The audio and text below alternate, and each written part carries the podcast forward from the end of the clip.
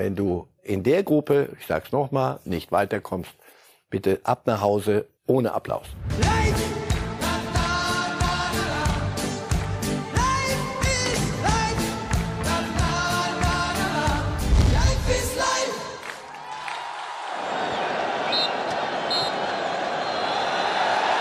Aus und vorbei.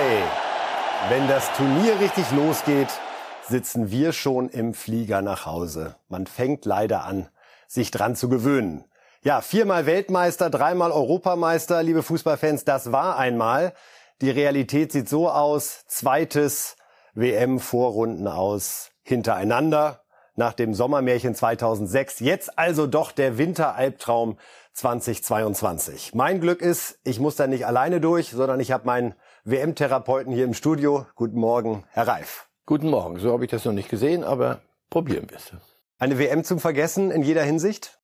Ja, aber das, weiß nicht, die anderen werden ja weiterspielen. Vielleicht sehen wir ja noch richtig guten Fußball, aber da würde für, für, für, für den deutschen Fußball zum, das, nee, lieber nicht vergessen. Lieber genau hingucken und sich überlegen, was, warum das so ist, wie es ist.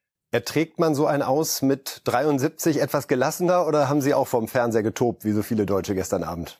Na, doch. Ich wollte gerade sagen, sehr gelassen, sehr, wissen Sie, in meinem Alter. Nee, nee, das so ab Minute 15, als ich so dachte, so, jetzt bin ich aber nicht, ich mache nichts mehr. Ich bin wirklich nur noch quer und das Tempo geht auf einmal raus. Hey, das ist ja, hat ja was Japanisches wieder. Und genau so war es dann. Nee, das war schon sehr, sehr ärgerlich. Schauen wir einmal auf die Tabelle, Herr Reif, um oh, uns noch ja. mal vor Augen zu führen, wie es jetzt wirklich ausgegangen ist, nachdem wir ja nach zwei Spieltagen letzter waren, aber eigentlich irgendwie alle guter Dinge waren. Hier also noch mal die bittere Wahrheit. Deutschland auf Platz drei, Gruppensieger tatsächlich Japan, Gruppenzweiter, das werden wir später auch thematisieren, die Spanier und Costa Rica kann wirklich erhobenen Hauptes im Gegensatz zu uns die Heimreise antreten. Ein Sieg tatsächlich gegen Japan und auch ein großer Kampf, den sie uns gestern geboten haben. Ja, Dritter in der Gruppenphase, das bedeutet ab nach Hause. Das war's. Wollen wir reden über den Mann, der das äh, verantwortet als Bundestrainer? Hansi Flick. Der Mann, der zuletzt Jogi Löw abgelöst hatte im Sommer 2021, nachdem die Europameisterschaft ja auch mit einer großen Enttäuschung geendet war.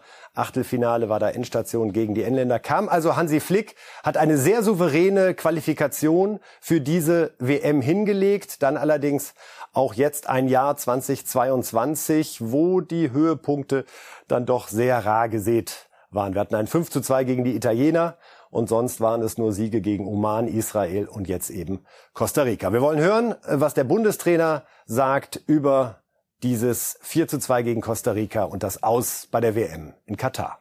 Nein, ich schaue ich schau nie nach anderen Mannschaften, sondern es liegt an uns. Ich denke, die Summe letztendlich der Spiele hat dazu beigetragen, dass wir ausgeschieden sind. Da sind wir selbst schuld. Da müssen wir uns schon an die eigene Nase fassen. Und ich bin einfach eher letztendlich auch der Überzeugung, dass ähm, wir genügend Torchancen, Möglichkeiten hatten, um ob das jetzt gegen Japan, gerade in der ersten Halbzeit oder, oder bis zur 60. Minute oder auch zum Schluss dann gegen, gegen Spanien, äh, als wir wirklich da nochmal eine Riesenmöglichkeit haben, äh, dann musst du diese Chance reinmachen und dann, dann wäre andere Voraussetzungen gewesen. Und äh, heute, wie ich gesagt habe, du kannst das Spiel relativ schnell, relativ schnell in eine gute Richtung bringen für uns, aber auch für Spanien.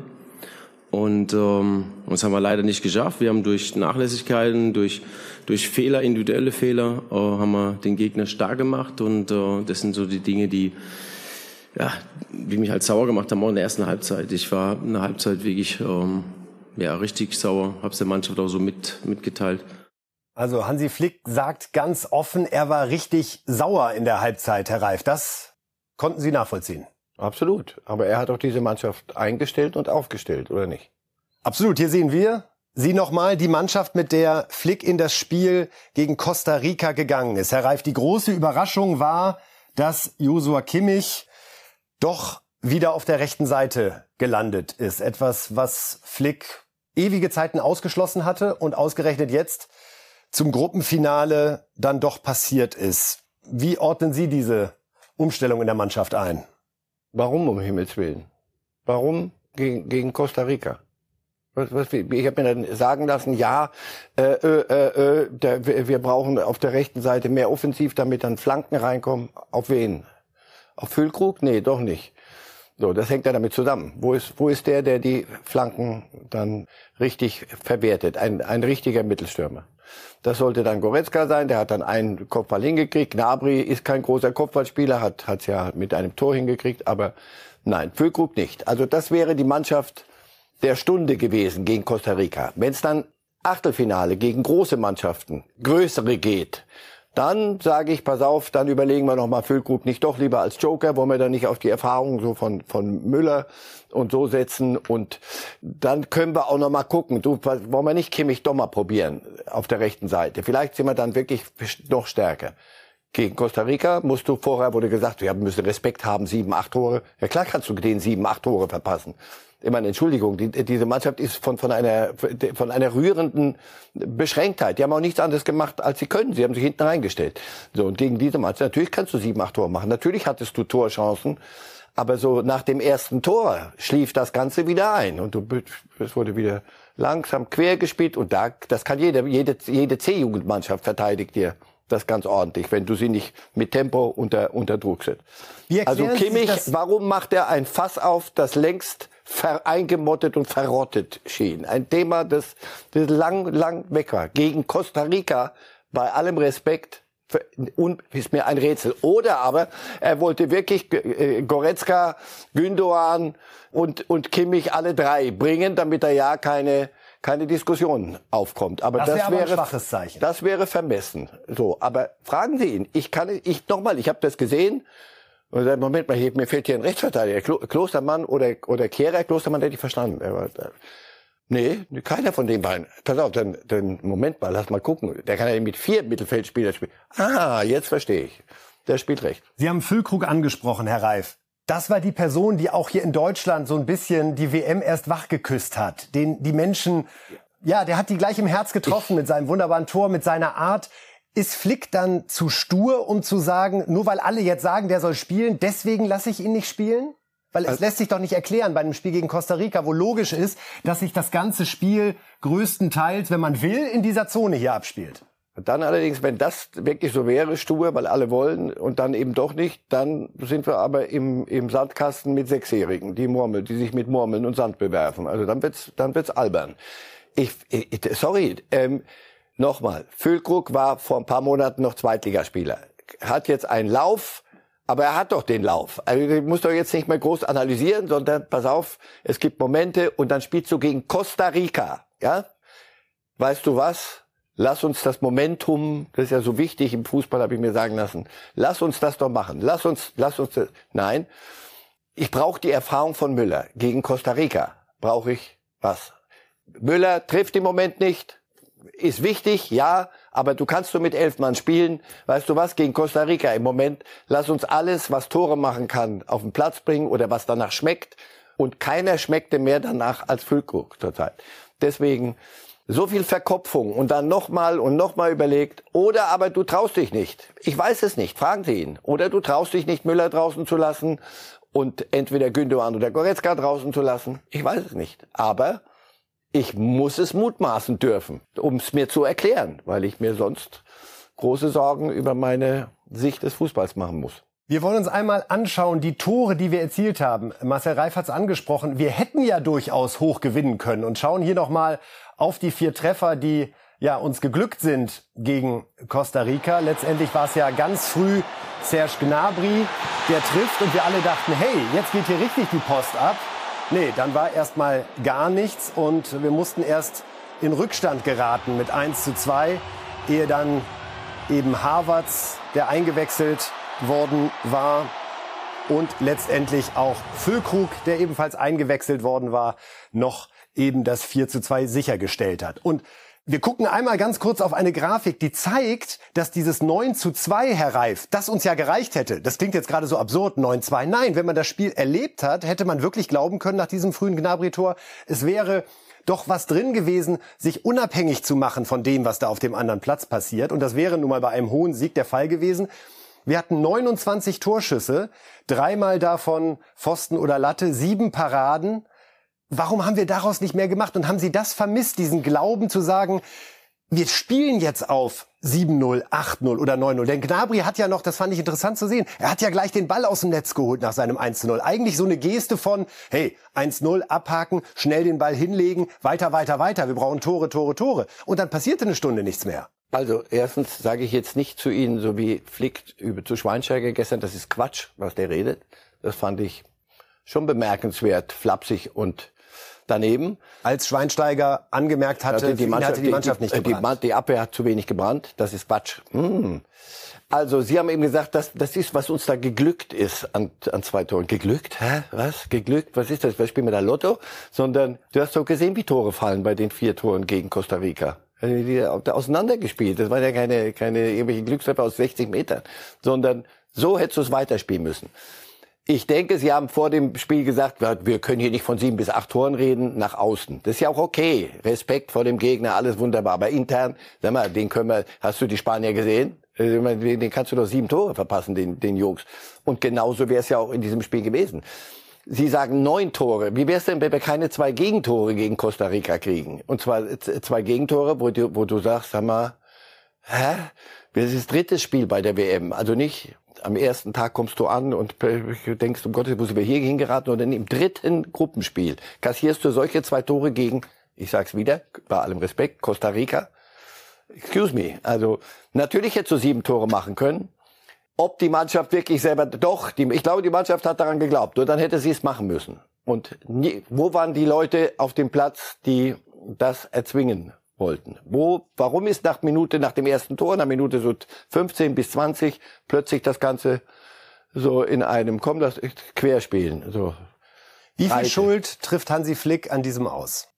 Wer, wer ist Bundestrainer? Wer hat, wer hat diese Mannschaft nach Katar geführt? Das letzte Spiel gegen Oman, da dieses Testspiel. Wer hat da alles auf dem Platz gestanden? Von dem weiß ich bis heute überhaupt nicht, Nein, warum wir da nicht die Chance genutzt Drei haben. Drei Tage vorher. Wir haben schon keine richtige Vorbereitung. Also äh, ob 26 Tage Tirol, Südtirol und, und 40 Tage Mallorca davor oder Ibiza oder wo immer das ist, Sardinien.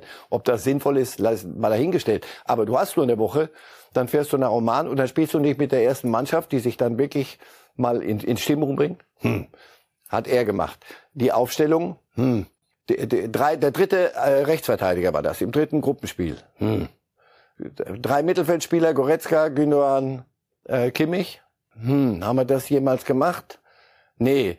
Äh, Gündogan gut in Form. Ja, da trifft's halt einen. Goretzka, ja. War, war es eine Münchner Nummer gestern? Sieben alte Münchner, äh, die, sieben, sieben Bayern? Ich weiß es nicht. Natürlich hat er, hat er Schuld daran. Er hat die Mannschaft zumindest nicht und nicht dahin gebracht, dass sie anders auftritt als im ersten Spiel, schon Japan. Aber das kannst du noch korrigieren in den nächsten zwei Spielen. Dann musst du allerdings gegen Spanien rausgehen. Wir haben die, die deutsche Mannschaft so gelobt gegen Spanien. Da ging es darum, nicht zu verlieren, offensichtlich. Vielleicht war das der Fehler schon im Kopf. Du, pass auf, wir haben Japan vergeigt. Egal, jetzt hätte ich mich fast im Auto vergriffen. Egal. Sagen wir mal nur egal egal was, Spanien, ja, super, gute, junge, begabte Leute, weißt du was, das Spiel müssen wir gewinnen. Wenn wir Japan vergeigt haben, müssen wir das gewinnen. Äh, nicht passiert. Die, Jap die, die Spanier, ich denke, wir werden nachher äh, über Verschwörungstheorien reden, möglicherweise sind die Spanier gar nicht so doll. Die haben nur gegen, gegen wen? Hm, Costa Rica 7-0 gewonnen. Uh, gegen Costa Rica 7-0 gewonnen. Das wäre gestern durchaus auch möglich gewesen. Vielleicht sind die Spanier gar nicht so gut, wie wir sie gemacht haben. Oder noch nicht so gut, weil zu jung, zu alt, Busquets, ne? werden wir noch drüber reden. Ist Flick der Richtige für die Europameisterschaft 2024 in Deutschland? Wollen wir Klopp jetzt doch aus Liverpool lösen und Tuchel ist ja auf dem, hat nichts zu tun. Ich, natürlich ist er noch der, der Richtige, aber da wird auch er sich hinterfragen müssen. Also nur mit dem, mit dem Selbstbewusstsein gestern, wir haben nur die Chancen nicht genutzt, das ist mir zu wenig, sorry. Tuchel Klopp haben Sie selbst angesprochen. Das sind die Diskussionen, die Fußballfans jetzt natürlich Logisch. führen bei allen ja. Erfolgen, die Hansi Flick mit dem ja. FC Bayern eben erreicht hat. Sie glauben aber, dass der DFB an der Stelle nicht Nein. agieren wird und das zu Recht oder weil der DFB gerade gar nicht in der Lage ist, so eine Baustelle sich aufzumachen? Das ist mir zu früh. Nach zwei Jahren ist mir das, also das, das ist nicht der DFB zum Glück. Also da, da auch mal alles runterdampfen wieder ein bisschen. Also ganz high and fire so schnell nicht. Aber auch Flick wird sagen müssen, pass auf, Triple mit den Bayern, das war eine andere Geschichte. Jetzt Vorrunden aus, wir haben vorhin die Tabelle, ich, ich gucke immer auf diese Tabelle gesehen. Willst nicht glauben. Aber ist ja wurscht, wo wir da stehen. Nur, wer ist da noch mit drin? Japan? Wow. Costa Rica, aha, so. Und das schaffst du nicht. Sorry, das ist eine Bilanz, Strich drunter, gewogen und nicht schwer genug gewesen. Und da bist du mit drin in der Verlosung. Aber nicht, nicht jetzt alles äh, über den Haufen werfen. Es wird aber auch viel davon abhängen, wie er jetzt in der Analyse Absolut. auftritt hinterher. Absolut. Und das finde ich ist auch etwas, worauf die deutschen Fans Anrecht haben, dass es einen öffentlichen Auftritt gibt, in dem diese WM Nein, der aufgearbeitet deutsche Fußball wird. und die Nationalmannschaft hat ein Recht darauf. Nochmal, gestern nach dem, das war direkt nach dem Ausscheiden und direkt nach dieser Pressekonferenz, kein Mensch hat damit gerechnet, dass dass das schief geht noch. Also dass Japan äh, Spanien schlägt, unentschieden. Das musste mit musste damit durftest du rechnen. Also war das Entsetzen groß und die die die die die Stimmung, das schenke ich ihm gestern. Also wir haben die Chancen nicht genutzt. Aber wenn das alles ist, nach dem Auftreten, wie diese Mannschaft in drei Spielen aufgetreten ist. Einmal gut dagegen gehalten, reicht dagegen halten. Wir wollten doch ein bisschen mehr. Gegen Spanien reicht das schon. Sind wir, deswegen war alles schon gut. Haben wir vielleicht auch ein bisschen, Pierre, sehr gern, ich auch, zu euphorisch gefeiert. Wir schauen einmal auf die Gegentore, die wir bei dieser WM kassiert haben, die deutlich machen, dass ja, wir alles sind, aber ganz sicher keine Mannschaft mit einer Weltklasse-Verteidigung. Fünf sind es am Ende gewesen gegen die Gegner. Hier haben wir nochmal die Gegentore gegen Japan aus spitzen Winkel. Hier nach gleich drei Fehlern dann die Spanier mit diesem herausgespielten Tor und ja, dann Costa Rica. Da war es hinten so wild, Herr Reif. Also das ist doch nicht einer Mannschaft würdig, die ja auch davon spricht, Weltmeister werden zu wollen. Himmels Willen, inklusive Neuer hier. Wäre das mit Hummels anders gewesen? Wir reden gar nicht mehr über Hummels. Beantworten Sie die Frage selbst. Möglicherweise. Wir können das auch ohne mich machen. Möglicherweise irgendjemand, der einer, der da hinten mal konstant das Ganze im Griff hat und auch Bälle nach vorne spielt. Also Rüdiger wird dann zu einem Welt-Innenverteidiger gemacht, war noch er nicht der ist. stabilste. Aber Haben wir Weltklasse in der Defensive? nee, für mich nicht. Ist Neuer noch Weltklasse? Äh, bei diesem Turnier nicht. Der hat ein paar Dinge gehalten, auch gestern, äh, nicht vergessen, ja, 38. Minute, gestern, wenn, das, das Ding kann schon früher den Bach runtergehen. Da, da hält er Weltklasse. Auf der Linie, großartig. Das zweite Gegentor, hm, dann hat er ein paar Bälle in die Gegend gespielt, auch gegen Spanien bei der Spieleröffnung, was sonst so auch seine Stärke ist. Gegen Japan, ja, das zweite Tor, kurzes Eck. Also nee, nicht nicht so so überragend, aber an Neuer würde ich es nicht festmachen. Nicht festmachen, aber muss Flick auch da jetzt das Rennen öffnen und sagen, Ter Stegen, Kevin Trapp, Manuel Neuer, wir haben drei tolle Torhüter und ich gucke mir das jetzt mal ein Jahr an, bevor ich sage, wer bei der Euro im Tor steht. Oder das ist halt das, was ich bei Flick nicht so sehe, dass er da schon dann daran hängt, was er bei Bayern mit diesen Spielern hatte, die haben mit ihm große Titel gewonnen, auch das wissen wir aus der Vergangenheit. Das ist immer was, was Trainer nie vergessen und eine große Dankbarkeit. Aber brauchen wir ein offenes Torwartrennen? Hm, Torwartdiskussion. Nee, nee, noch nicht. Noch nicht. Aber äh, nochmal, es kann gar nichts geben, was es, was nicht bedacht werden dürfte. Aber da sehe ich sehe da, da noch nicht den, den Punkt. Also wenn Neuer das größte Problem gewesen wäre, da würde ich sagen, ja, nee, aber die, vor Wir hören, ihm- mal, wir hören mal rein, Herr Reif, was Passieren die, die Dinge. Spieler gesagt haben, unter anderem auch Kapitän Manuel Neuer nach diesem Aus. Und da fallen auch Worte, ja, über die es anschließend zu diskutieren gilt. Los geht's.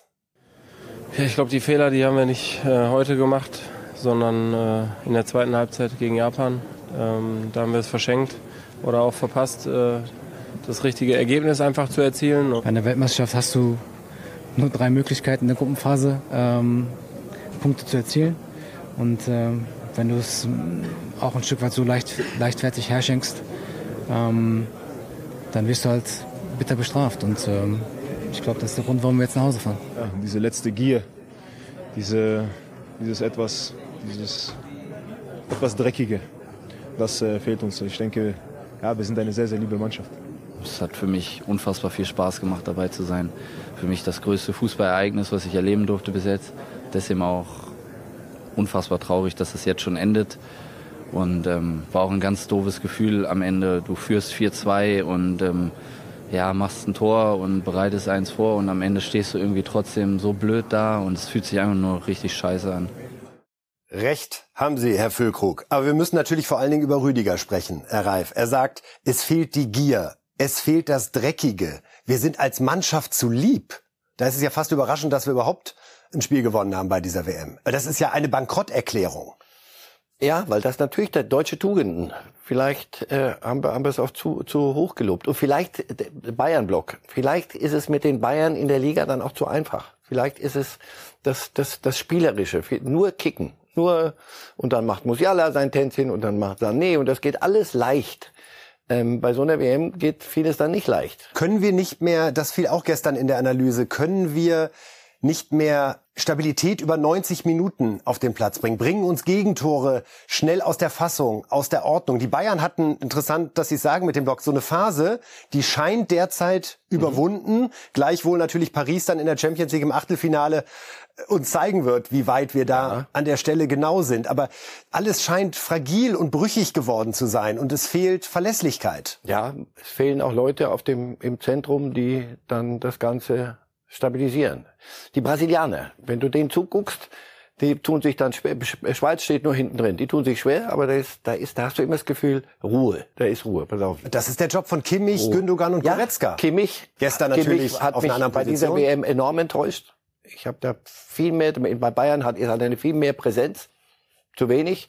Gündogan, ja, im ersten Spiel, das hat dann Flick vercoacht, auch das Spiel. Sorry, die, diese Wechsel waren arrogant, weil so gut warst du nicht zu dem Zeitpunkt. Da wäre es sich besser gewesen, komm, du pass auf, keine Blumen und keine Girlanden, einfach lass uns das nach Hause bringen hier. Das ist, wir sind heute nicht so dolle und pass auf, lass die nicht plötzlich jetzt Fußball spielen, Japaner. Entschuldigung. So, Goretzka ist nicht der Typ, sondern Goretzka ist, ist da, ist, ist eigentlich verlässlich, aber ist nicht der, der, wenn der Wind kommt, dann sagt so, jetzt pass auf, alle folgen mir. Das hatte sich Kimmich auf die, aufs Fähnchen geschrieben ist er möglicherweise noch nicht so weit. Es fehlen mir diese, diese Typen. Weil Sie Kimmich ansprechen, Herr Reif, wir hören genau bei Josua Kimmich einmal zu, der unglaublich frustriert wirkte nach dem Spiel. Schwierig da jetzt ganz ehrlich zu sein. Sicher ist, äh, dass es so für mich sicherlich der, der schwierigste Tag in meiner Karriere ist. Äh, das zweite Mal so bei einer WM auszuscheiden, dazwischen noch die Euro, äh, wo wir auch früher ausgeschieden sind ist schon ähm, bitter und ähm, viele vertane Chancen ähm, innerhalb von vier Jahren. Ich sehe einfach äh, meine persönliche Bilanz, meine eigene Bilanz, seitdem ich hier dabei bin. Äh, mit Ausnahme von 2016, äh, wo wir noch gut gespielt haben und auch dem Confed Cup, ist es einfach so, dass ähm, ja, man persönlich viel äh, mit Misserfolg in Verbindung gebracht wird. Und das äh, ist natürlich nicht das, wofür man stehen möchte. Sehr, sehr selbstkritisch, Josua mhm. Kimmich. Gut. Fast schon überraschend, so kurz nach dem Schlusspfiff. Ja. Da sieht man, glaube ich, finde ich schon, dass ihn das schon länger beschäftigt. Ja. ja. also so eine Erkenntnis, die fällt nicht zehn Minuten nach dem Schlusspfiff plötzlich vom Himmel. Er hat dann hinterher noch den Satz gesagt, ich habe Angst, dass ich in ein Loch falle. Mhm. Das klingt fast nach einem möglichen Rücktritt aus der Nationalmannschaft. Ach, das, das, das wird man schon noch hinkriegen. Dazu ist er zu ehrgeizig und das wird er auch reparieren wollen ich sage mal jetzt nur mal in Klammern, müssen wir nicht weiter vertiefen. Die Bayern jetzt gerade, wenn die mal so, die WM ist jetzt vorbei und irgendwann geht's ja weiter, oder? Champions League und alles. Die haben, Hernandez hat einen Kreuzbandriss aus dieser WM mitgebracht. Mané war vorher schon, der fällt aus. Und jetzt kommen die, die Bayern, die Kimmichs und alle anderen Bayern kommen zurück in der Stimmungslage. Also da musst du jetzt aber so richtig das Ganze wieder zusammenbasteln. Sag Kinder, jetzt geht mal Weihnachtslieder singen, esst schön Kekse und lauft aber auch um den Baum rum, damit ihr fit bleibt. Und danach vergessen wir das alles, oder? Weil wenn die das alles mitschleppen, es ist gut, dass er das, dass er so, so, dass er das genau so sieht, genau so. Denn das es zeigt ja, dass er beste, sich auch, der beste Weg, dass er sich ganz stark definiert über Erfolg für Deutschland. Ja, also das ist ja nicht jemand, der sagt, von, und dass er von sich selber mehr erwartet hat und dass man auch mehr von ihm erwarten durfte. Und er nimmt sich nicht raus. Und das wird wichtig sein, inklusive Flick, inklusive der, der Mannschaftsführung, inklusive Bierhoff und alle, die da in, im Topf mit drin sind. Das war das, das Klarste noch äh, pass auf, ich werde damit in Verbindung gebracht. Und ja, 18 und jetzt, das ist meine Bilanz. Und ich bin zwar noch relativ jung, aber irgendwann äh, bin ich nicht mehr jung und irgendwann ist Schluss. Und dann gucke ich zurück und sage, sag mal, ich war im Zentrum eines Mittelfeldes, einer Mannschaft, die aber rausgepurzelt ist, wie ich will keine, keine anderen Nationen beleidigen. Ein anderer, der schon Weltmeister ist und insofern auch auf eine erfolgreiche Phase zurückblicken kann. Man glaubt gar nicht, dass äh, einige der Spieler, die wir jetzt zweimal hintereinander im Rahmen dieser dramatischen WM Ausscheidens gesehen haben, auch das Ding mal gewonnen hat. Aber so war es. 2014, was für ein tolles Turnier. Wir erinnern uns wirklich gerne zurück, heute mehr denn je. Thomas Müller, der klang dann schon sehr nach Rücktritt, unmittelbar nach dem Spiel. Wie ist die Situation für Sie persönlich? Es ist ein ja, ist eine absolute Katastrophe. Ich weiß auch nicht genau, äh, wie es weitergeht. Äh, falls das mein äh, letztes Spiel für Deutschland gewesen sein sollte, dann möchte ich äh, noch mal ein paar Worte an alle deutschen Fußballfans die mich äh, all die Jahre begleitet haben, richten. Es war ein enormer Genuss. Liebe Leute, vielen Dank. Wir haben unglaubliche Momente miteinander gehabt. Ich habe äh, in jedem Spiel versucht, mein Herz auf den Platz zu lassen, allen Einsatz geliefert. Manchmal äh, gab es Freudentränen durch meine Aktionen. Manchmal hat, hatten die Zuschauer vielleicht auch Schmerzen im Gesicht, weil Aktionen nicht gelungen sind. Aber ich habe es mit Liebe getan, da könnt ihr euch sicher sein. Äh, und alles Weitere muss ich jetzt erstmal sehen. Vielen Dank dafür. Vielen Dank, Thomas Müller. Daran hat sicherlich keiner Zweifel. Trotzdem für mich irgendwie ein ungewöhnlicher Auftritt, so kurz ja? nach dem Aus. Nee. Nee? Nee. Da sagt einer, der alles gesehen, alles erlebt hat, alles gewonnen und nicht gewonnen hat, tschüss. Und der fühlt es auch, dass jetzt Zeit ist. Tschüss. Ja, ja, ja, ja, ja, ja. Der sagt, pass auf, das will ich auch nicht mehr. Da habe ich die Kraft nicht dazu, das zu reparieren. Der hat seine eigene Leistung auch gesehen in diesem Turnier. Da ist sicher Frust auch dabei. Das kann man wieder, der, er kann mehr als er. Und es wird ihm auch mehr gelingen als bei dieser WM. Aber da macht einer einen Strich drunter. Er sagt, pass auf, ich war 18 dabei, ich war jetzt dabei. Und der ist schon ein paar Jährchen älter als, als Kimmich. Also bei Kimmich Rücktritt, dem würde ich sagen, du hast sie wohl nicht alle. Aber bei Thomas Müller würde ich sagen, ja, da sagt einer, pass auf, ich soll hier die Bayern auch noch, wir wollen da auch noch vieles machen, ist, schaffe ich nicht mehr. Aller Ehren wert und war sehr klar. Also unser einer müsste sich sowas aufschreiben, paar, paar Wochen vorher und sagen, im Fall X, dann ziehe ich das Ding aus der Tasche und lese es vor. Weiß nicht, ich habe den Eindruck gehabt, das war nicht so, sondern der hat das gestern aus dem Stehgreif hat er die richtigen, wie so oft die richtigen Worte gefunden. Also Respekt. Und beide wirkten also dann sehr bei sich. Kimmich so mit seiner brutalen Enttäuschung, die sich so geäußert hat und Thomas Müller auch mit dieser Klarheit zu sagen, dass es das wohl war. Gibt es weitere Spieler, wo Sie vermuten, dass sie zurücktreten? Ist Gündogan? Gündogan, ja, ja. Klar. Aber das war's dann auch, oder? Gündogan ist, ist ja ähm, gegen Spanien geopfert worden. Der hat ja auch das Gefühl gehabt, sag mal, ich irgendwie versuch, aber ich war doch der mit der besten Form, oder nicht? Und ich habe das doch auch gegen Japan gezeigt. Da musste ich vom Platz. Und gegen Spanien musste ich plötzlich irgendwo spielen, irgendwo im Gelände da vorne, wo ich nicht so gut bin oder mich nicht so fühle, damit Goretzka und Kimmich spielen können. Und ähm, gestern auch hatte ich so das Gefühl, er sollte Dinge tun, äh, da war er auch nicht mehr dabei. Also der ist, der hat genug und hat in Manchester genug zu tun. Auch. Also Gündogan werden wir, glaube ich, auch nicht mehr sehen. Also Thomas Müller und Gündogan vermutlich nicht mehr dabei. Ja, was kommt jetzt eigentlich bis zur EM 42? 2024. Dass wir uns was backen können, vermute ich mal, wird nicht gelingen. Wird's, da hoffen alle, dass er wieder gesund wird, soll in Kürze sein. Jetzt soll mir wieder 19-Jährige, damit Musiala, Musiala Mokuku. Das sind die einzigen drei, die dazukommen. Wir müssen ja, ja einmal realistisch sein und ja. wir wollen es nicht überfrachten. Die werden dir nichts, aber alleine nichts gewinnen. Was können Sie den Fußballfans für 2024 mit auf den Weg geben, Herr Reif? Tapfer sein und die Party genießen oder können wir uns auch auf die Spiele freuen der deutschen Mannschaft? Na, das hoffe ich doch.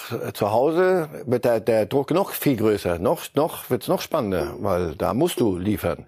Also, wenn wir nur auf die Jungen gucken, also wird's jetzt die, die, natürlich sind immer die, die nicht dabei waren, die, die besten, ich habe die besten Spiele kommentiert, die, da war ich der Beste, wenn ich nicht kommentiert habe. Da war ich super. Also, wenn man jetzt sagt, die, die nicht dabei waren, wird's 19, 19 ist er, glaube ich, oder ist, ist er noch 17, weiß nicht, irgendwo da im, im Kindesalter. Die Musiala, der auch viel zu viel rumgerannt ist gestern, auch viel zu viel selber fummeln, gefummelt hat, fummeln musste auch, weil er das Gefühl hat, sag mal, hier macht ja sonst niemand was. No. Also, Sané wird, wird stabiler werden müssen, Gnabry wird stabiler werden müssen. Vorne, wenn wir gucken, Füllkrug. Wer weiß. Wer weiß, Mukoko, Mittelstürmer. Ja, vielleicht muss man auch dann mal irgendwann mal. Muss diese umdenken. Grundsatzentscheidung fallen, Herr Reif? Müssen wir sagen, wir brauchen eine klassische Neun?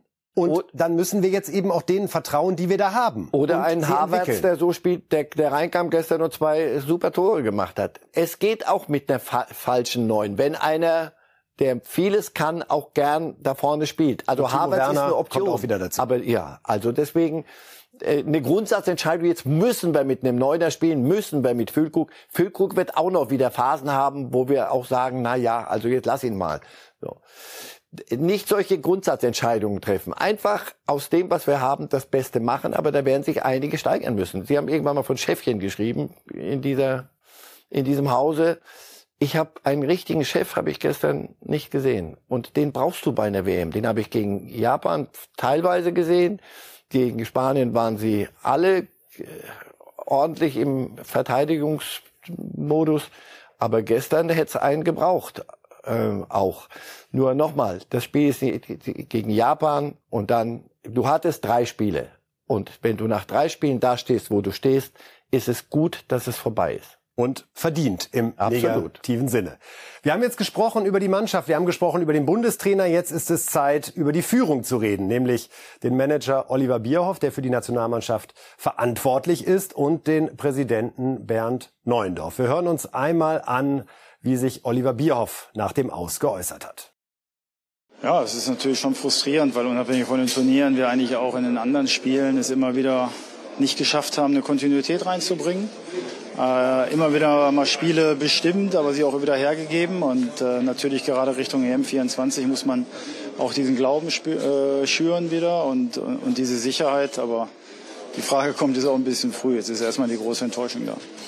Ja, Hansi ist ein Top-Trainer und ich meine, wenn man die Spiele auch anschaut, ist es halt so, äh, dass wir wirklich viele gute Dinge gemacht haben, auch herausgespielt haben. Am Ende war es auch eine enge Kiste. Ähm, aber es war das Torverhältnis hat gezählt äh, und die Konstellation war am Ende unglücklich, aber es war natürlich ein bisschen zu wenig. Aber Hansi steht für mich außer Zweifel.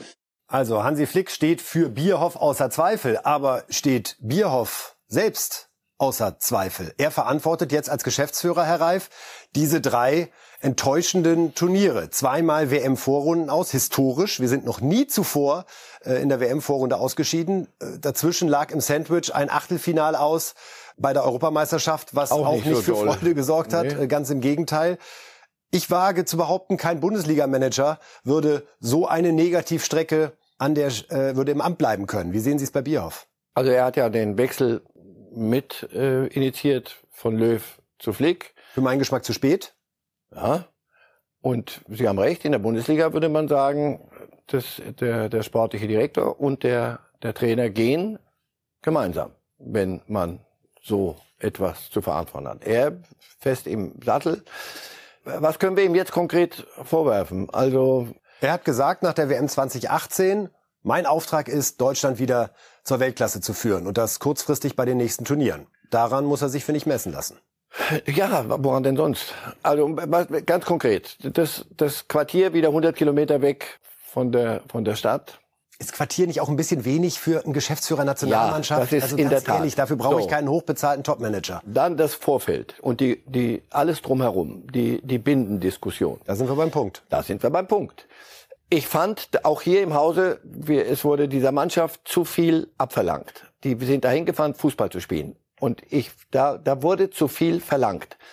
Und davor musst du diese Mannschaft schützen. Auch vor uns, die wir Dinge eingeklagt haben und, und verlangt haben und erwartet haben. Da hätte hätte man die Dinge vorher klären müssen. Bei der FIFA vorher klären müssen, wo stehen wir mit dieser Bindendiskussion zum Beispiel. Also welche Folgen könnte das denn haben? Aber das, das wäre sein Job gewesen. Ja, aber nicht, überhaupt kein anderer. Im Vorfeld, wenn du merkst, so ein Thema kommt so hoch, musst du es klären wenn du noch richtig gut bist, musst du es noch vorher klären, bevor es hochkommt, indem du sagst, pass auf, bevor wir jetzt hier nach außen husten, sollten wir gucken, was dann zurückkommen könnte. Wie sind die Regularien? So, dass wir dann sagen, Leute, seid über, zeigt Mut, Mut, Mut. Mut spielt Fußball erstmal und danach Mut. Also das nochmal. Dafür, das, dafür hätte, hätte unter anderem und nicht zuletzt Bierhoff sorgen müssen. Das ist nicht gelungen.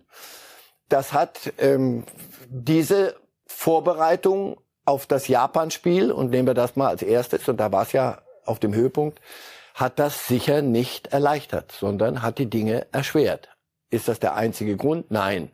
Aber bei so einem Turnier brauchst du eine gewisse Grundstimmung, die in Brasilien da war, mit Quartier, mit allem, das erzählen alle hinterher, dass da, da sind Dinge gut gelungen.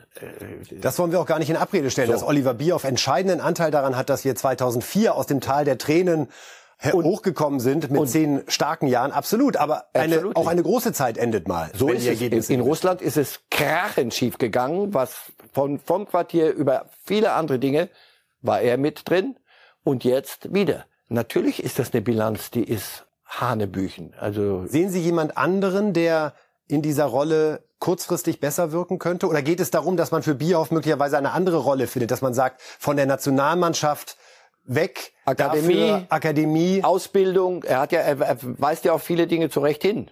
Auch die Ausbildung muss sich ändern. Wir können nicht äh, darauf hoffen, dass Füllkrug vom Baum fällt irgendwie. Füllkrug, wer war das denn noch? Ah, Füllkrug, doch, das ist unser neuer Mittelstürmer. Sondern da muss sich muss sich einiges ändern. Ja, möglicherweise ist das zu viel.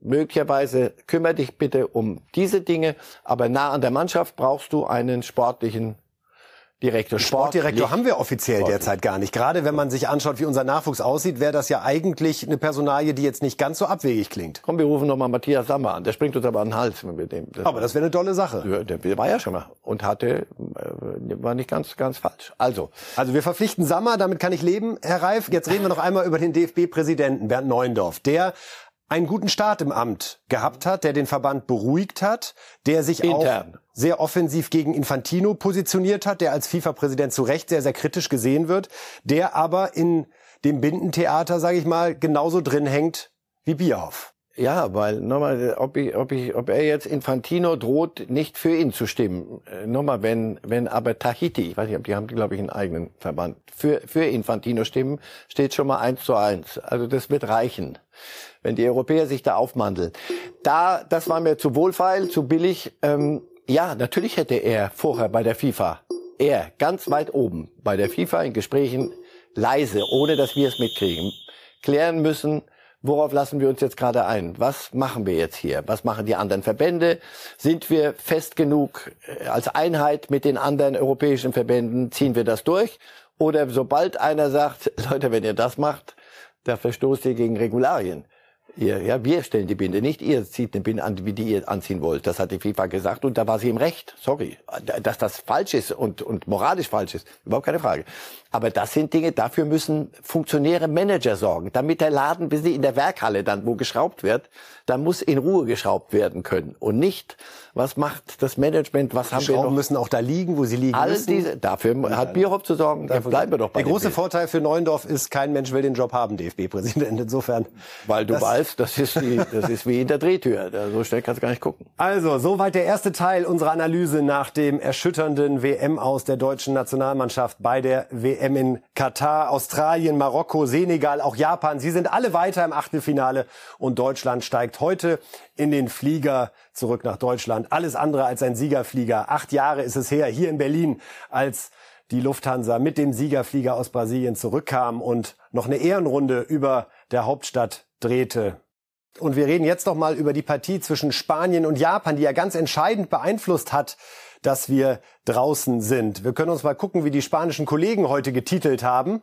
Von Ass, denn da hat tatsächlich das schöne, schlichte deutsche Wort Danke auf die Seite 1 gebracht. Denn auch Spanien war zwischendurch mal ausgeschieden, man glaubt's kaum, als Costa Rica gegen uns 2 zu 1 führte. Ja, da wäre sogar Spanien mit uns nach Hause gefahren. Unfassbar. Insofern kommt da das Danke. Ob wir uns bei den Spaniern bedanken, das werden wir jetzt gleich mit Herrn Reif nochmal diskutieren. Erst wollen wir reden über diese Szene vor dem japanischen Siegtor, Herr Reif. Denn, nur noch mal zur Erinnerung, hätten Japan und Spanien 1 zu 1 gespielt, statt 2 zu 1 für Japan, hätte unser 4 zu 2 tatsächlich gereicht, um ins Achtelfinale zu kommen. Und wir gucken jetzt noch mal, wo der Ball war oder wo er möglicherweise war. Das ist eine Grafik, die ja beweisen soll, dass der Ball eben nicht mit dem gesamten Durchmesser hinter der Linie ist, sondern dass da irgendwie ein paar Millimeterchen, Herr Reif, doch noch die Linie kratzen. Ob das die Grafik ist, die der Videoschiedsrichter zur Verfügung hatte, das wissen wir nicht. Das ist äh, von den Kollegen von BN Sports aus Katar. Wie war Ihr Gefühl?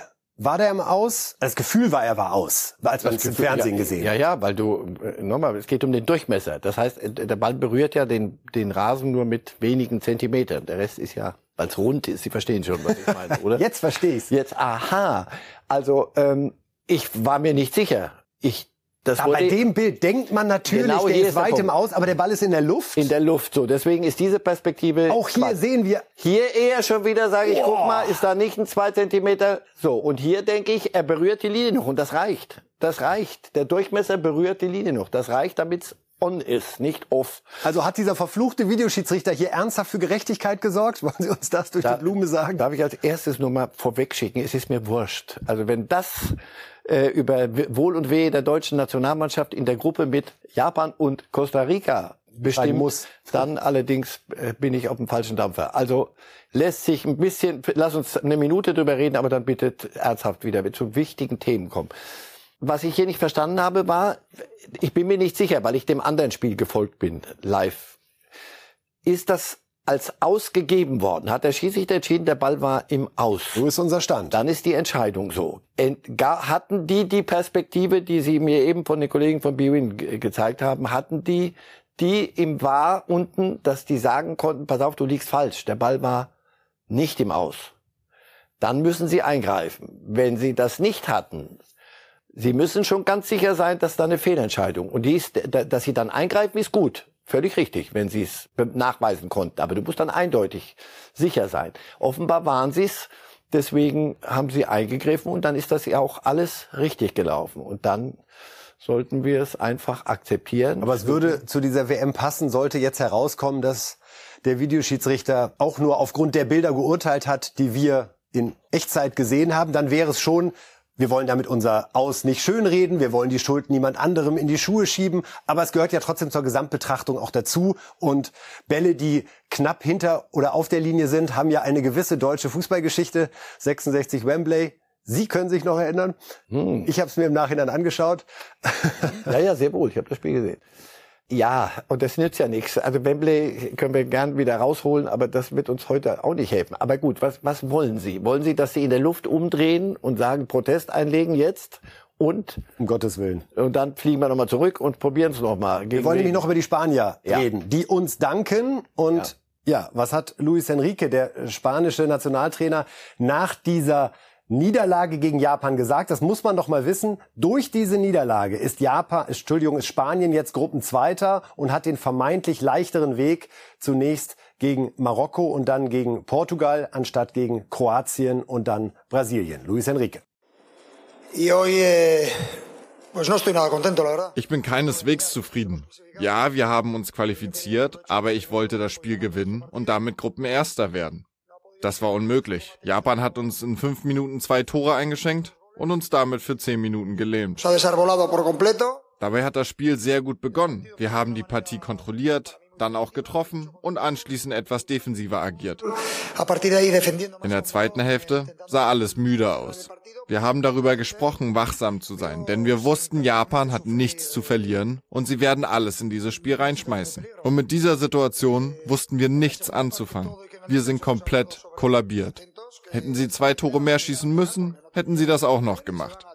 Also bin ich sehr frustriert. Ich werde keine Niederlage bejubeln. Es gibt auch keinen Grund dazu. Ja, wir sind qualifiziert, aber wir wollten Gruppenerster werden und es alleine in der Hand haben. Es gibt also nichts zu feiern. Das haben wir heute äh, mit den Spaniern also gemeinsam. Es gibt nichts zu feiern. Ich würde unsere Situation da doch noch etwas dramatischer einschätzen als die der äh, spanischen äh, Fußballnationalmannschaft, die ja immer im Achtelfinale steht. Also er sagt, Herr Reif, wir sind kollabiert. Es sah müde aus. Ich will Ihnen jetzt nicht einsingen, dass die absichtlich verloren haben. Überhaupt nicht. Ja, ja. Aber die Diskussion im Vorfeld, diese drei, vier, fünf Prozent, die vielleicht doch irgendwann so ein bisschen im Kopf eine Rolle spielen, ah, eigentlich, jetzt ist es irgendwie 90. Nachspielzeit, eigentlich können wir mit dem 1-2 ja auch ganz gut leben. Würden Sie das auch ausschließen? Nein. Das ist so menschlich, das ist völlig in Ordnung. Ich habe vorher auch geguckt, wollen wir gegen, gegen Brasilien spielen und gegen Kroatien oder ist Marokko und Portugal? Nee. Aber dass die in das Spiel reingehen und sagen, pass auf, das machen wir heute so. Wir verlieren 1 zu 2, die Deutschen werden schon Costa Rica schlagen. Hey, die Deutschen sind ins Spiel reingegangen und gesagt, wir machen zwei Tore mehr, die Spanier werden Japan schon schlagen. Also das ist ja absurd. Und so gut sind sie nicht, möglicherweise, die, die Spanier. So gut sind sie nicht, dass sie sich, dass sie so solche äh, Dinge, also das ist ja gigantisch. Nein. Aber als sie wussten, natürlich wussten sie auch, wie es drüben steht bei, bei Deutschland gegen Costa Rica. Als sie wussten, so, die Deutschen, natürlich schlagen sie sie jetzt. Da lagen ein, zwei hinten, da waren sie draußen. Also die, sie wollen mir reden, einreden, dass die riskiert haben, rauszufliegen. Na, das wäre ja nur, nein. Aber dann, wenn es vorbei ist, wenn die Deutschen führen gegen Costa Rica, dann kannst du sagen, ach, pass auf, eins, zwei, gar nicht mal so schlecht, ehrlich gesagt. Aber Also, nicht, Fazit. niemand hat hier betrogen. Kein Schmuh, ein bisschen menschliches auch da Verhalten. jetzt, vorhin habe ich es oben vorweggenommen, jetzt als letzten Satz dazu, es ist mir wurscht, was die Spanier machen oder nicht machen. Wenn du in der Gruppe, ich sag's nochmal, nicht weiterkommst, bitte ab nach Hause mit, ohne Applaus. und ohne Verschwörungstheorien. Wir schalten jetzt nach Katar zu unserem Kollegen Yannick Hüber, der vorm deutschen noch Mannschaftsquartier, muss man es ja nennen, jetzt stehen sollte. Guten Morgen, Yannick. Guten Morgen und Grüße aus der katarischen Krisenwüste, so will ich es mal formulieren. So schaut's aus. Damit wollen wir auch anfangen, äh, lieber Yannick. Wie war das für euch Reporter eigentlich gestern im Stadion? Wie begegnen einem da die internationalen Kollegen? Ist das mittlerweile schon eher Mitleid oder spürt man da noch Häme, dass der vermeintliche Fußballriese Deutschland wieder mal gestrauchelt ist? Ja, also die Helme, die hat man vielleicht maximal so ein bisschen von den katarischen Kollegen gehört, die auch dann durchaus mal nachgefragt haben nach der Hand vor den Mund Geste, waren sie nicht mehr ganz so gut aufs deutsche Team zu sprechen. Ansonsten ist es eher so der Eindruck von Unverständnis, Verwunderung, wie man denn mit so einer starken Mannschaft und so starken Einzelspielern äh, in so einer Gruppe scheitern kann. Und äh, ja, das ist ja genau die Frage, die ihr auch schon aufgeworfen habt und die, glaube ich, im Ausland äh, erst recht so keiner verstehen kann. Yannick, du bist vor Ort, äh, nicht weit von dir entfernt. Packt die deutsche Mannschaft jetzt gerade die Koffer? Was wisst ihr über die Nacht? Was ist passiert, seitdem das Spiel abgepfiffen wurde und äh, dem jetzigen Moment? Ja, also die erste Frage kann ich schon mal eindeutig mit Ja beantworten. Also hinter mir, ich glaube, man kann es jetzt nicht sehen. Das Quartier ist ja doch relativ äh, abgeschottet und ummauert. Also hinter den Mauern äh, konnten wir schon erhaschen, dass die äh, Sachen in den Bus gepackt werden. Um 10.30 Uhr ist dann die Abfahrt zum Flughafen. Ja, und äh, eine kurze Nacht war es auch für die Spieler, denn äh, so, ja, so gegen 2.46 Uhr ähm, haben wir dann hier die Mannschaft im Bus äh, hier ins äh, Teamquartier einfahren gesehen. Ähm, um 2.15 Uhr bereits die Spielerfrauen hier angekommen und äh, dann hat es tatsächlich mitten in der Nacht gegen 3.15 Uhr, wir reden hier von Ortszeit, äh, nochmal eine Krisensitzung gegeben, ein gemeinsames Mannschaftsessen mit äh, Trainer und Mannschaft und äh, da soll Hansi Flick schon wieder positive Worte gefunden haben, von wegen ähm, jetzt, jetzt äh, packen wir es erst recht an und wir kommen stärker zurück. Ja, wirkt im Moment noch so ein bisschen unglaubwürdig, aber wir gehen ja auf eine EM im eigenen Land zu, also nicht ganz unwichtig. Thomas Müller klang für uns hier gestern sehr nach Rücktritt. Später gab es da noch so ein Mini-Hintertürchen, was er geöffnet hat. Er wollte das jetzt auch mit seiner Frau zunächst mal besprechen. Ist für euch der Fall klar, dass wir Müller nicht mehr im Nationalmannschaftstrikot sehen werden? Ja, sehr klar. Ich glaube, äh, Thomas Müller ist äh, nicht dafür bekannt, groß zu taktieren. Der, äh, der haut seine Meinung raus, wie sie ist, und er hat sich da relativ emotional schon ja, fast von den Fans verabschiedet. Und ich kann mir auch ehrlich gesagt nicht vorstellen, dass seine Frau ihm da großartig anderes äh, erzählen wird, was seine Planungen angeht. Also das, das klang schon sehr deutlich und ich glaube, ähm, ja, er hat jetzt auch zum ersten Mal in seiner Karriere wirklich mal mit Verletzungen zu kämpfen gehabt. Ich glaube, er hat auch selber registriert, dass er vielleicht der Mannschaft nicht mehr das geben kann, was er zu leisten imstande war. Yannick, das waren die zwei Auftritte, über die Deutschland heute diskutiert. Zum einen Thomas Müller, der mit seiner spontanen Abschiedsrede seinen Rücktritt eingeläutet hat und zum anderen Josua Kimmich, der unglaublich niedergeschlagen und frustriert wirkte, ja, nochmal seine Bilanz äh, rekapituliert hat mit diesen schlechten Turnieren, der er ganz persönlich mit sich verbindet und der Angst hat, in ein Loch zu fallen, so waren seine Worte. Wie ist darüber im Nachgang gesprochen worden? Habt ihr Sorge, dass er eventuell tatsächlich über einen Rücktritt aus der Nationalmannschaft nachdenkt? Ja, die, die Worte waren tatsächlich äh, sehr beachtlich, die er da gewählt hat. Bei ihm mache ich mir da im Gegensatz zu Thomas Müller eigentlich keine so großen Sorgen, weil er hat ja selber gesagt, dass er sich ähm, ja durch die Misserfolge auch so ein bisschen als als Gesicht äh, des ausbleibenden Erfolgs sieht. Äh, zumindest sinngemäß waren das so die Worte. Und äh, ich glaube, der wird sich nach ein paar Tagen und Wochen wird er sich berappeln und äh, zu der Erkenntnis kommen, so kann ich doch noch nicht abtreten und dann weitermachen. Ähm, also alles andere kann ich mir zumindest nicht vorstellen, das ist mein Gefühl. Trotzdem bleibt natürlich die Frage nach den Konsequenzen. Wie seht ihr die Rolle von Oliver Bierhoff, der ja als Geschäftsführer Nationalmannschaft jetzt die dritte Turnierenttäuschung nacheinander zu verantworten hat? Ja, also wir wissen, dass die Personalie ähm, auch beim DFB schon diskutiert worden ist. Was man ihm so ein bisschen vorwirft, ist, dass er vor allem administrativ arbeitet ähm, und äh, ja die die sportliche Stärke so ein bisschen ausbleibt. Ähm, gibt sicherlich vielleicht auch Gedankenspiele, ähm, das Team zu erweitern. Ich stelle mir da zwei große Fragen. Er hat ja selber seinen seinen äh, Rücktritt schon ausgeschlossen. Erstens, wer könnte so eine Person sein? Wer tut sich äh, den DFB in so einer Situation? An. Und die zweite ist, ähm, auch darüber ist ja, ja schon eher Führungslosigkeit beim DFB zu spüren. Ähm, wer soll so eine Entscheidung dann durchsetzen? Ähm, auch äh, Präsident Bernd Neuendorf ist jetzt nicht unbedingt für seine sportlichen Kompetenzen bekannt, sondern eher für politische. Fraglich, wer, wer so eine Entscheidung treffen soll. Yannick, vielen Dank an dieser Stelle und euch allen wirklich nochmal vielen Dank für die großartige Arbeit, die ihr in den zweieinhalb Wochen in Katar vor Ort geleistet habt. Das war Weltmeisterlich. Danke euch. Bis später. Gute Heimreise. Danke und Grüße nach Berlin. Also Krisensitzung um 3.15 Uhr, vielleicht auch um schon mal erste motivierende Worte Richtung 2024 zu sprechen? Oder muss man sich das so ein bisschen grausam vorstellen, wenn man da zusammensitzt und man hört das Besteck klack, klack, klack? Ja, man hört das Besteck ganz sicher, klack, klack, klack. Es geht auch darum, dann äh, ein Wording, wie das heute heißt, zu finden. Weil die landen ja nachher und dann wird es ja Fragen geben. Und dann ist es sehr wichtig, dass man nicht völlig auseinanderfällt. Also die Belgier machen es ja vor, wie es, wie es nicht geht, wie man sich zer, wirklich als, als Mannschaft zerlegen kann.